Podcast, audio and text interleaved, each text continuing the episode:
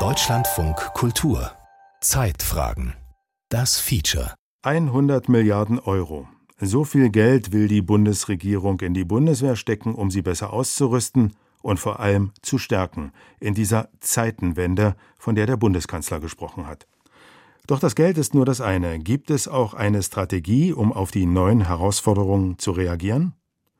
Aufrüstung der Bundeswehr. Viel Geld, wenig Konzept. Ein Feature von Thomas Klug. Im Jahr 2021 soll es weltweit 355 Kriege gegeben haben. Das vermeldet die auf Daten spezialisierte Internetplattform Statista. Die Welt hat eine gewisse Kriegsroutine. Doch dann? Es war natürlich schon für uns alle ein Schockerlebnis, als wir erfahren haben am 24.02., dass diese Invasion stattfindet. Mit der Aggression aus dem Osten, angefangen mit der Krim-Annexion und dann mit dem 24. Februar 2022, hat der eigentliche Kern der NATO, nämlich kollektive Bündnisverteidigung oder eine Revitalisierung erlebt. Klar ist, wir müssen deutlich mehr investieren in die Sicherheit unseres Landes, um auf diese Weise unsere Freiheit und unsere Demokratie zu schützen. Das ist eine große nationale Kraftanstrengung. Das Ziel ist eine leistungsfähige, hochmoderne, fortschrittliche Bundeswehr, die uns zuverlässig schützt. Pläne, Voraussagen, Prognosen, Modellrechnungen. Manchmal, vielleicht sogar ziemlich oft, kommt alles anders. Dann zerbröse Gewissheiten und alte Wahrheiten verändern sich. Plötzlich fallen Entscheidungen und Wörter machen Geschichte. Der 24. Februar 2022 markiert eine Zeitenwende. Olaf Scholz prägt den Begriff, der sich bald verselbstständigt. Zeitenwende. Alle, die in der Politik Rang und Namen haben und auch viele andere, übernehmen den Begriff. Der Bundeskanzler meint es ernst. Dabei hat er die Zeitenwende nicht einmal herbeigerufen, er hat sie nur benannt. Die Zeiten wendeten sich, als die russische Armee die Staatsgrenze zur Ukraine durchbrach und so einen Krieg begann, ungefähr zwei Flugstunden von Berlin entfernt. Viele von uns haben das nicht für möglich gehalten. Wir haben nicht für möglich gehalten, dass Frieden durch Verträge und Diplomatie in Europa eigentlich nicht mehr selbstverständlich ist, sondern dass man Krieg in Europa hat und dass man sich gegen kriegerische Aggression wappnen muss durch Abschreckung und äh, eben dadurch, dass wir unsere Streitkräfte in einer ganz anderen Weise wieder ausrüsten, als das vorher der Fall war. Hans-Christian Azpodien, Hauptgeschäftsführer des Bundesverbandes der deutschen Sicherheits- und Verteidigungsindustrie. Das haben wir dann in den Tagen danach ja auch durch die Rede des Bundeskanzlers, Stichwort Zeitenwende, alle realisiert und haben dann auch erst durch die weiteren Ansprachen des Verteidigungsministeriums ja sehr deutlich gemacht bekommen. Also wir haben schon sehr klar gemerkt, dass hier ein ganz anderer Wind plötzlich wehte als vorher. Ein anderer Wind im Verteidigungsministerium, in der Politik, in der Gesellschaft. Das Säbelrasseln im Osten Europas war keine Pose, es war ernst gemeint. Die Säbel rasselten nicht nur, sie wurden eingesetzt, um sich fremdes Gebiet einzuverleiben. Ich glaube schon, dass wir uns alle sehr ernsthaft mit der Situation auseinandersetzen müssen, dass das, was wir unsere Generation übrigens parteiübergreifend geglaubt hat, dass mit dem Ende des Kalten Krieges, des damaligen nuklearen Wettrüstens, eine Zeit des Friedens beginnt, nicht stimmt. Sagt Jürgen Trittin, Bundestagsabgeordneter der Grünen und holt zu einem historischen Diskurs aus. Die erste schmerzhafte Lektion in diesem Zusammenhang waren die Zerfallskriege des ehemaligen Jugoslawien bis hin dann zum Kosovo-Krieg. Wir haben heute ganz offensichtlich, dass das, worauf Grüne immer wieder hingewiesen haben, dass nämlich Russland unter Putin nicht mehr die Sowjetunion ist, sondern ein ganz anderes System, dass dies in grausamer Weise sich als richtig erwiesen hat. Die alte Sowjetunion war ein System der Stabilität, des Beharrens, des Status quo, und in dem hat äh, so etwas wie gegenseitige Abschreckung durchaus funktioniert mit teilweise sehr, sehr knappen Geschichten. Das hat ja auch Fehlalarme und ähnliches gegeben. 2014. Putin lässt die Krim überfallen. Er behauptet, Russland hätte Anspruch auf die Halbinsel. Die Reaktionen im Westen, erhobene Zeigefinger und Kopfschütteln. Ein paar Sanktionen und eine Erkenntnis, formuliert zwei Jahre nach Putins Überfall. Wir erleben, dass selbst in Europa Frieden und Stabilität keine Selbstverständlichkeit sind, schreibt Angela Merkel im 2016 veröffentlichten Weißbuch zur Sicherheitspolitik und zur Zukunft der Bundeswehr. Und unser Ziel sollte dabei stets sein, Krisen und Konflikten vorzubeugen.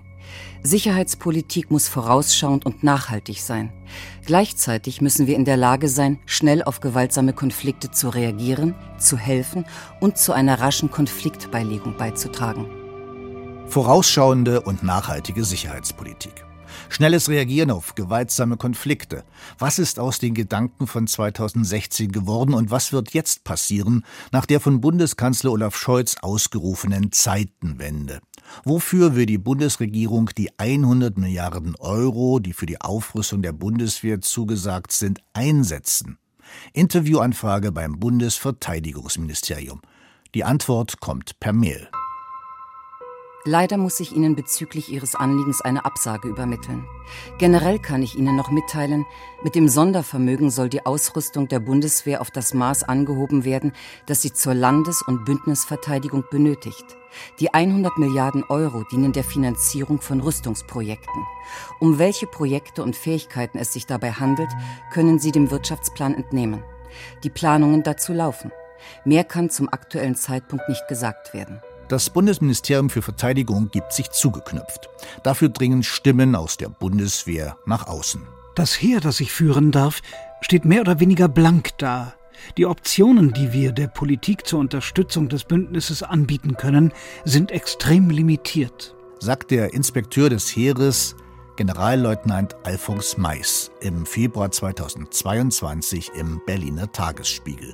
Und im September sagt Oberst André Wüstner, Vorsitzender des Deutschen Bundeswehrverbandes, gegenüber dem Fernsehsender Welt, die Ministerin ist immer noch in der Analysephase und sie will ja jetzt das Projekt Bestandsaufnahme endlich zum Ziel bringen und im nächsten Jahr anfangen. Aber wir haben ja in den letzten Jahren immer wieder beschrieben, auch die Wehrbeauftragten, wir haben dysfunktionale Strukturen und Prozesse, wir haben enorme Probleme in der Nachwuchsgewinnung und ja, wir haben auch eine Überregulierung.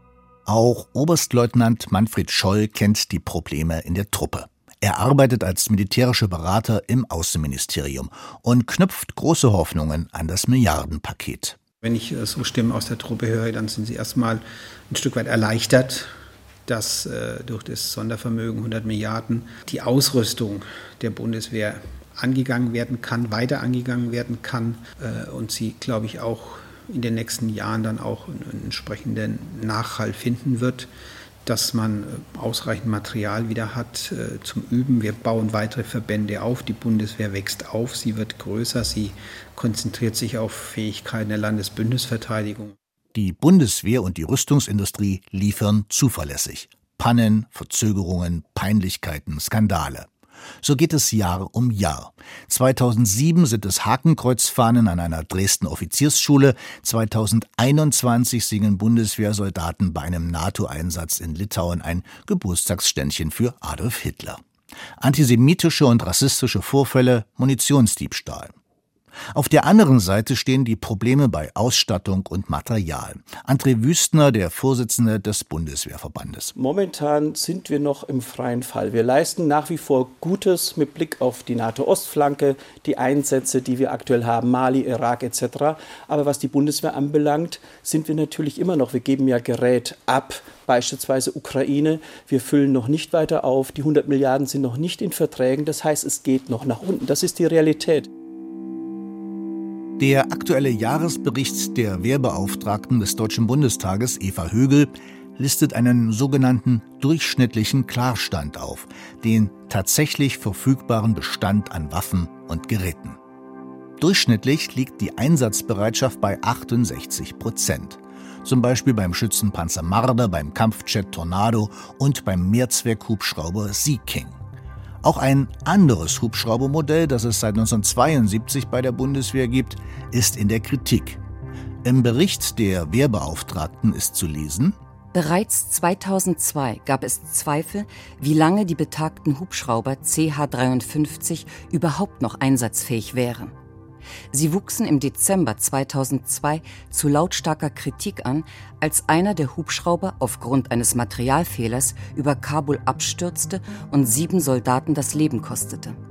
Bis heute hält die Kritik an und wirft die Frage auf, wann die Bundeswehr das dringend erforderliche Nachfolgemodell für den schweren Transporthubschrauber erhält.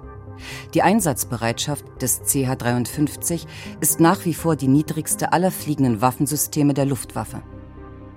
Hinzu kommen politische Skandale im Verteidigungsministerium. Die Liste reicht von undurchsichtigen Beraterverträgen bis zu Hubschrauberflügen mit privaten Gästen. Immer wieder ging es um Probleme bei der Beschaffung von neuem Material für die Bundeswehr, mit denen sich in der vergangenen Legislatur ein Untersuchungsausschuss des Bundestages beschäftigte. Jürgen Trittin von den Grünen erinnert an dessen Arbeit. Die Ergebnisse beispielsweise der Beschaffungsskandale unter Frau von der Leyen und ihrer Staatssekretärin Frau Suda haben ja äh, bestimmte Ergebnisse erbracht. Beispielsweise, dass da in dreistelliger Millionenhöhe Beraterhonorare verschwendet worden sind, dass in diesem Zusammenhang regelmäßig Ausschreibungswege gewählt worden sind, wo man nicht ein eingeführtes militärisches Produkt gekauft hat, sondern gesagt hat, wir entwickeln das, wir entwickeln das aber in der speziellen Version für Deutschland. Das hat regelmäßig die Kosten, kleinere Stückzahlen, höhere Kosten pro Stück, explosionsartig in die Höhe getrieben. Der deutschen Rüstungsindustrie war das immer lieb und teuer, das verstehe ich. Teuer. Der Begriff fällt häufig, wenn es um Rüstung geht. Wie teuer darf es sein? 100 Milliarden Euro will die Bundesregierung zusätzlich für die Bundeswehr zur Verfügung stellen. Ist das viel oder wenig? Für eine Zivilgesellschaft, die lange nichts von Rüstung hören wollte, ist das viel. Jürgen Trittin, Mitglied im Verteidigungsausschuss und im Parlamentarischen Ausschuss der NATO, bemüht sich, die Summe zu relativieren. Wenn ich 100 äh, Milliarden über 20 Jahre abzinse und das ist ungefähr der Beschaffungszeitraum für FCAS, also das Flugzeug, dann sind das nur noch 5 Milliarden jährlich. Nein, ich sage schlicht und ergreifend, äh, man soll sich von einer Zahl nicht ins Boxhorn jagen lassen, weil nirgendwo drin steht, in welchem Zeitraum es ausgegeben wird. Und so sind 100 Milliarden tatsächlich nicht so viel, wie auch Christian Mölling, Forschungsdirektor der Gesellschaft für Auswärtige Politik, vorrechnet. Wir haben eine, eine Inflation und dann da, wo wir Monopole haben, wo also jemand die Preise noch ein bisschen höher nehmen kann, gibt es dann auch eine sogenannte Verteidigungsinflation. Die ist höher als die normale Inflation. Das heißt im Umkehrschluss, dass das Sondervermögen, das mal 2021 errechnet worden ist, also noch vor dem Ukraine-Krieg und auch den, den finanziellen Verwerfungen, die aus diesem Krieg entstanden sind, damals waren es 100 Milliarden. Jetzt ist es das schon bei weitem nicht mehr. Wenn wir jetzt mal annehmen, wir haben eine, eine 10-prozentige Inflation dieses Jahr, sehen wir, dass das Geld eben nur noch 90 Milliarden wert ist. Und deswegen das darf man da nicht verkürzt darstellen, haben wir irgendwann tatsächlich ein Problem, dass wir nachschütten müssen. Wenn wir das kaufen wollen, was 2021 mal 100 Milliarden wert gewesen ist. Andererseits gibt es die Dauerdebatte über das 2-Prozent-Ziel. 2% des Bruttoinlandsproduktes sollen in Verteidigungsausgaben investiert werden, so eine Vereinbarung innerhalb der NATO. Deutschland verfehlt dieses Ziel seit Jahren. Olaf Scholz will das ändern. Julia Berghofer von der Denkfabrik European Leadership Network in London ist allerdings skeptisch, ob das ausreicht. Also es klingt natürlich wahnsinnig viel. Im Großen und Ganzen ist das Sondervermögen aber gerade mal geeignet, um eben bestimmte Fähigkeitslücken zu schließen. Fähigkeitslücken, das ist eine Umschreibung für das, was man nicht kann, aber können sollte. Und diese Lücken seien in den vergangenen Jahren größer geworden, sagt Julia Berghofer. Ich fand es ganz interessant. Ich habe mir in letzter Zeit ähm, die Verteidigungsausgaben Deutschlands seit der Gründung der, der Bundeswehr 1955 mal angeschaut. Einfach aus, aus Interesse, wie die sich entwickelt haben. Und man sieht ganz deutlich, dass sich so 1960 waren wir noch auf dem Stand von, von etwa 4 Prozent nach dem Kalten Krieg, nach Ende des Kalten Krieges. So um 1992 rum waren wir dann das erste Mal bei unter 2 Prozent. Unter Kohl in der Ära Schröder, in der Ära Merkel hat sich, haben sich die Verteidigungsausgaben sukzessive nach unten entwickelt. Und wir wissen ja, dass in den letzten mindestens 20 Jahren massive Fehleinschätzungen gegenüber Russland gemacht wurden. Und in dem Zusammenhang muss man sich natürlich fragen, wie viel Sinn macht es weiterhin zu sagen, ich investiere zu wenig in Verteidigung und in Abschreckung und ich investiere zu wenig in Bündnisfähigkeit. Das 100 Milliarden Paket, viel zu klein also für eine echte Zeitenwende. Der grünen Politiker Jürgen Trittin hält dagegen. Er sieht die Defizite an anderer Stelle. Wir sind in einer Situation, wo wir fast so viel inzwischen für Rüstung ausgeben wie Russland, als Deutschland alleine. Das muss man sich mal klar machen. Und von dem Geld, mit dem Russland mindestens drei Kriege führt, in Syrien, in Libyen und massiv in der Ukraine, sind wir nicht mal in der Lage, unsere Soldatinnen und Soldaten, und das war nicht mal ein Bataillon zu dem Zeitpunkt, also keine tausend Leute, anständig auszurüsten. Das heißt, wir haben es damit zu tun, dass wir unglaublich viel Geld zur Verfügung hatten, was offensichtlich versickert und sonst was ist. Ob die 100 Milliarden reichen, um die Bundeswehr auf Kurs zu bringen, bleibt strittig. Genauso wie die Frage, wofür das Geld jetzt am besten ausgegeben werden muss. Welche Waffen werden am dringendsten benötigt? Wie modern sollen sie sein? Und wie schnell können sie beschafft werden? Der aktuelle Rüstungsbericht der Bundeswehr listet 19 Projekte auf. Kampfhubschrauber Tiger, unbemanntes Luftfahrzeug Pegasus, Kampfjet Eurofighter, Mehrzweckkampfflugzeug Tornado, europäisches Kampfflugzeug Future Combat Air System, Fregatte Klasse 125, taktisches Luftverteidigungssystem. Es geht um nationale und internationale Großprojekte, um Kampfjets, ein System zur Abwehr von Hyperschallwaffen, neue Artilleriesysteme und um Digitalisierung. Es sind Mammutaufgaben. Rüstungsprojekte dauern. Christian Mölling, Forschungsdirektor der Gesellschaft für Auswärtige Politik. Es geht hierbei um neue Hubschrauber, es geht um ein Panzerprojekt, das man machen will, es geht um Flugzeuge unterschiedlicher Couleur. Es geht auch als ein ein großes Querschnittsprojekt um die Digitalisierung der Streitkräfte, auch ein Projekt, das in den letzten Jahren noch nicht gelungen ist oder nicht vorangekommen ist, was aber dringend notwendig ist, damit wir überhaupt mit unseren Alliierten sprechen können und untereinander Daten austauschen können. Alles das ist im Grunde genommen da drin, äh, alles das auch abgeleitet aus einer politischen und militärischen Zielsetzung, die wir mit unseren Partnern in der NATO vereinbart haben. Große Projekte sind geplant. Und die Frage ist, wie schnell kann die Rüstungsindustrie liefern? Eine bis heute ungeliebte Branche, immer wieder eingeholt von Skandalen und Skandelchen, die jetzt aber auch für manch einen zum Hoffnungsträger wird und die mit großem Interesse auf das 100 Milliarden Paket blickt. Hans-Christian Azpodien, Hauptgeschäftsführer des Bundesverbands der deutschen Sicherheits- und Verteidigungsindustrie. Alle Unternehmen, die ich kenne, äh, haben gesagt, dass sie in der Lage sind, auf entsprechende Nachfrage ihre Kapazitäten irgendwie nach oben anzupassen. Alle haben gesagt, dass sie auch bereit sind, neue Leute einzustellen, mehr Schichten zu fahren also ich glaube, die, die Bereitschaft ist riesengroß. Es muss halt nur jetzt klar abgerufen werden.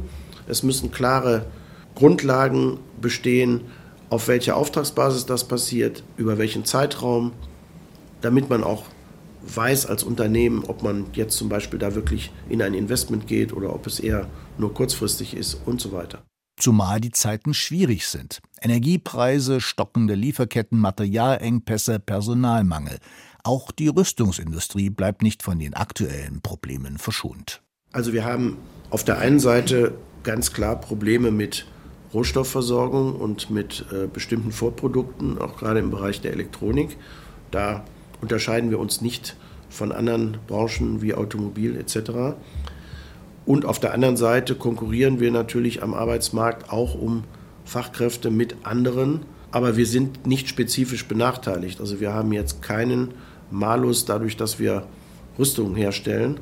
Die Erfahrung haben unsere Unternehmen generell nicht gemacht, sodass wir glauben, dass wir ein ganz normaler Mitwettbewerber auf dem Arbeitsmarkt sind. Gravierender ist für den Rüstungslobbyisten Azpodien ein ganz anderes Problem.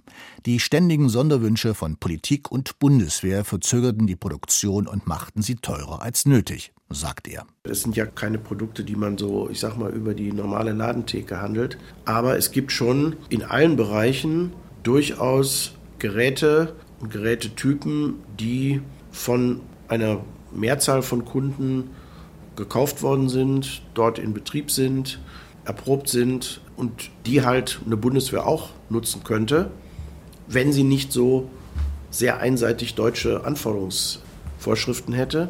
Und das ist ja im Grunde das, wo wir sagen, da könnte man mehrere Fliegen mit einer Klappe schlagen. Also man könnte sich an erprobten Serien sozusagen orientieren, man könnte die Vorteile einer größeren Serie nutzen, die Kostenvorteile auch. Schwierig ist halt nur, wenn man sich einmal in eine bestimmte Welt von sicherheitsrelevanten Vorschriften begeben hat, da wieder rauszukommen. 100 Milliarden Euro wollen viele verdienen. Aber wer ist in der Lage, modernes Kriegsgerät zu annehmbaren Preisen zu liefern? Und in welchen Ländern sitzen die Hersteller? Die Beschaffung ist ein komplizierter Prozess. Die Entscheidung für bestimmte Waffensysteme folgt strategischen und auch industriepolitischen Kriterien. Wer stellt die Waffen her? Von wem macht sich der Käufer abhängig? Wer garantiert, dass das Waffensystem auch nach mehreren Jahren noch funktionsfähig ist? Wer hält Ersatzteile vorrätig und sorgt für entsprechende Munition? Welche Firma, welches Land profitiert von den Aufträgen? Christian Mölling von der Gesellschaft für Auswärtige Politik. Wir kaufen jetzt relativ viel in den USA, also Kampfflugzeuge auf der einen Seite, einen schweren Transporthubschrauber auch, Seefernaufklärer. Wenn wir uns jetzt zurückerinnern, waren die, die Trump-Jahre ja doch sehr holprig. Deutschland hat Vorwürfe gekriegt, dass es nicht genug zahlt im Verteidigungsbereich. Aber auch auf der atmosphärischen Ebene war es sehr schwer, bei gemeinsamen Projekten voranzukommen. Können wir uns vorstellen, unter diesen Bedingungen, dass die Projekte, die wir jetzt anfangen, sozusagen, dass da ein, ein Schild drumherum ist, der diese Projekte sicherstellt und ähm, wir nicht entweder auf der deutschen oder auf der amerikanischen Seite irgendwann einen Zusammenbruch der Projekte erleben. Also kann ein Kanzler oder eine Kanzlerin sich in vier, fünf Jahren hinstellen und sagen, nein, diese Projekte sind sicher und wir dürfen deutsches Steuergeld in die USA geben, obwohl Trump da ist. Denn das wird das Argument sein. Können wir denn an einen solchen, ich will mal freundlich sagen, Horridor, tatsächlich denn deutsches Steuergeld geben? Und da müssen Sie eine Antwort darauf geben können. Und damit tut sich die Politik schwer. Die Entscheidungen für neue Waffensysteme seien oft langwierig und sprunghaft, sagt Christian Mölling und nennt ein Beispiel. Es hat einen langen Prozess gegeben, welches Flugzeug oder welchen Flugzeugmix wir denn als Nachfolge für den Tornado nutzen wollen. Und da hat es also Jahre, über Jahre hinweg gezogenen Prozess gegeben, wo man sich einfach aus politischen Gründen nicht entschieden hat und nicht aus militärischen Gründen nicht entschieden hat. Und über Nacht hat der Bundeskanzler entschieden, dass er jetzt ein bestimmtes amerikanisches Flugzeug kaufen will und damit ist es eine politische Entscheidung und keine Marktentscheidung. Also diese Entscheidung ist nicht entlang von wirtschaftlichen Kriterien allein getroffen worden. Es sind aber auch ganz praktische Fragen, mit denen sich die Politik beim Kauf von Rüstungsgütern herumschlagen muss. Der Käufer muss wissen, was genau er kaufen will. Einkäufe müssen ausgeschrieben und bestellt werden und die Waren müssen auf die angeforderte Qualität überprüft werden. Zuständig dafür ist das Bundesamt für Ausrüstung, Informationstechnik und Nutzung der Bundeswehr, das BayNBW, eine Behörde mit Sitz in Koblenz, die den Anforderungen nicht immer gewachsen sei, sagt Julia Berghofer von der Denkfabrik European Leadership Network. Ich muss jetzt nur kurz lachen, weil das BayNBW ist so ein, so ein wahnsinnig frustrierendes, äh, frustrierendes Thema. Nein, also tatsächlich denke ich, dass das Bayern BW äh, durchaus sehr viele Mitarbeiter hat. Also ähm, soweit ich informiert bin, um die 12.000. Davon sind 2.000 aus der Bundeswehr und 10.000 zivile Mitarbeiter und um die 116 Dienstorte, was ja doch einiges ist. Ja, das BayernBW in Koblenz oder wie es formal richtig heißt, das Bundesamt für Ausrüstung, Informationstechnik und Nutzung der Bundeswehr war ja in letzter Zeit wahnsinnig viel Kritik ausgesetzt. Die Kritik ist vielfältig. Mangelnde Digitalisierung, ineffiziente Prozesse und schwer durchschaubare Strukturen. Wenn Sie sich die Organigramme auf der Seite des Bein BW mal anschauen, also das Bein BW hat zehn verschiedene Abteilungen, unter anderem Luft, See, Land, IT.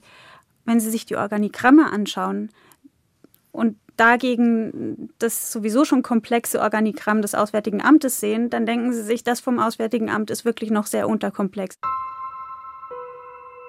Die Politik hat schon einige Weichen gestellt. Kleinere Aufträge müssen jetzt nicht mehr über die Schreibtische des Beschaffungsamtes in Koblenz gehen. Doch auch wenn manches Manko beseitigt ist, auf das Beschaffungsamt kommt viel Arbeit zu. Schließlich muss jede Menge neues Material beschafft und altes gewartet werden. Ist die Behörde darauf vorbereitet? Christian Mölling von der Gesellschaft für Auswärtige Politik. Sie müssen sich vorstellen, dass im Grunde genommen die jetzige Bürokratie oder der gesamte Rüstungssektor in der Lage war, ja, ungefähr, weiß nicht, 8, 9 Milliarden zu verwalten und auch zu verarbeiten, also Geld in Material umzusetzen. Jetzt sollen sie auf einmal äh, auf einen Schlag, weiß nicht, das Doppelte oder das Dreifache ausgeben, je nachdem, was sie in der Lage sind auszugeben. Das wird so einfach nicht funktionieren. Das Beschaffungsamt in Koblenz, auch Rüstungslobbyist Hans-Christian Azpodien sieht dort Probleme. Der Eindruck ist eben, dass bisher zumindest die Beschaffungsverwaltung nicht bereit war, diesen Schritt der Öffnung auf die Industrie zuzugehen, sondern dass man die Idee hatte, wenn man denn schon mal irgendein Großgerät beschaffen kann, dann möchte man auch das zu dem konkreten Zeitpunkt sozusagen ideal bestmögliche Gerät beschaffen und das ist halt das, was man sich dann selber zurechtlegt und dass das dann nicht immer das, also schon gar nicht das Marktverfügbare ist, aber auch nicht immer das schnell und einfach zu machende, ist eigentlich relativ äh, offensichtlich. Also wir setzen auf ein Umsteuern jetzt in den Köpfen. Das äh, ist, glaube ich, wichtig, dass man sagt, jetzt haben wir eine neue Herausforderungssituation und jetzt müssen wir auch mit anderen Mitteln, die es ja schon gibt, an die Situation herangehen. 100 Milliarden über viele Jahre verteilt. Reicht das, um die angekündigte Zeitenwende umzusetzen? Christian Mölling von der Deutschen Gesellschaft für Auswärtige Politik ist skeptisch. Bestenfalls sei es ein erster Schritt. Aber eigentlich müsste die Bundesregierung viel mehr tun, nämlich 75 Milliarden Euro pro Jahr zusätzlich für die Verteidigung ausgeben. Die Zahl, die wir ausgerechnet haben, ist, ich glaube, für dieses oder für nächstes Jahr 75 Milliarden. Das hat was damit zu tun, dass halt der Bundeskanzler gesagt hat, er will ab sofort 2% des Bruttosozialproduktes ausgeben. Das heißt, das ist dann relativ einfach auszurechnen, wie viel das ist. Und wir wissen ja, wie viel im jetzigen äh, Verteidigungshaushalt drin ist. Das heißt, insgesamt müsste der Haushalt auf 75 Milliarden steigen. Im nächsten Jahr müsste er dann aber schon ungefähr um 80 Milliarden sein, weil das vorausgesagte Bruttosozialprodukt in Deutschland steigt. Wie also sieht die Zeitenwende bei der Bundeswehr aus? Welche Vorstellungen hat das zuständige Ministerium? Welche Konzepte gibt es? Jürgen Trittin von den Grünen. Ich glaube, dass das Verteidigungsministerium damit beschäftigt ist, das Geld auszugeben. Und der Haushaltsausschuss äh, ist damit beschäftigt, das Verteidigungsministerium so zu kontrollieren, dass sie das nicht wieder so machen, wie das die letzten 16 Jahre gemacht haben. Einfach so weitermachen wie bisher, das geht nicht, sagt Julia Berghofer von der Denkfabrik European Leadership Network. Was sie am meisten vermisst, ein klares Konzept, eine sicherheitspolitische Strategie, die Antworten gibt auf die neue Bedrohungslage. Im Moment ist die für mich nicht 100 Prozent ersichtlich. Also die mag im BMVG da sein, aber für mich als jemand, der nicht in einem Ministerium arbeitet, und nicht in der Bundeswehr ist, frage ich mich, wo diese strategische Vision ist. Also wir, wir haben natürlich jetzt die aktuelle Situation, wir haben eine akute Bedrohung, einen äh, Aggressor und wir haben ein äh, konkretes Szenario in der Ukraine und wir können uns bestimmte äh, andere Szenarien überlegen, wie die Situation mit Russland eskalieren könnte oder nicht. Aber was ist denn die längerfristige Vision? Also Deutschland ist jetzt in der Phase, sich eine erste nationale Sicherheitsstrategie zu geben, etwas, was wirklich lange überfällig war, also für ein Land unseres militärischen, diplomatischen, politischen Einflusses. Doch wie die neue Sicherheitsstrategie aussehen soll, ist unklar. Ebenso die Frage, wie die drängenden Probleme der Beschaffungspolitik gelöst werden sollen. Auch da vermisst die Verteidigungsexpertin klare Antworten der Politik. Für mich ist es nicht wahnsinnig nachvollziehbar. Vielleicht ist da auch meine Erwartungshaltung mittlerweile auch schon so ein bisschen reduziert. Also der, der gesamte Prozess um das Sondervermögen herum war ja auch sehr, sehr intransparent, sehr verschwiegen. Man hat immer nur so diese Horrormeldungen bekommen, wenn, wenn Herr Merz versucht, äh, die, die Regierung unter Druck zu setzen. Aber ansonsten war alles sehr unter der Hand. Auch Christian Mölling von der Deutschen Gesellschaft für Auswärtige Politik sieht großen Nachholbedarf. Die Bundesregierung müsse offenlegen, wofür das 100 Milliarden Paket ausgegeben werde. Sonst könnte die Akzeptanz dafür schnell verloren gehen. Frau Lamprecht wird ja in drei Jahren oder vielleicht auch schon früher Bericht darüber ablegen müssen, was hat sie denn gemacht mit dem Geld. Sie wird bis dahin nicht alle 100 Milliarden ausgegeben haben, aber man wird dann schon fragen, ist denn da jetzt schon irgendwas fertig? Und wenn dann alle um die Ecke kommen und sagen, hier, ich habe einen halben Panzer, eine halbe Rakete, dann kann ich mir nicht vorstellen, dass der Bundestag ganz einfach sagt, das habt ihr ganz toll gemacht, hier habt ihr die nächsten 100 Milliarden. Aufrüstung der Bundeswehr. Viel Geld, wenig Konzept. Das war ein Feature von Thomas Klug. Redaktion Gerhard Schröder, Regie Stefanie Lasey, Technik Martin Eichberg. Es sprachen Anne Ratzfeld, Olaf Ölstrom und der Autor.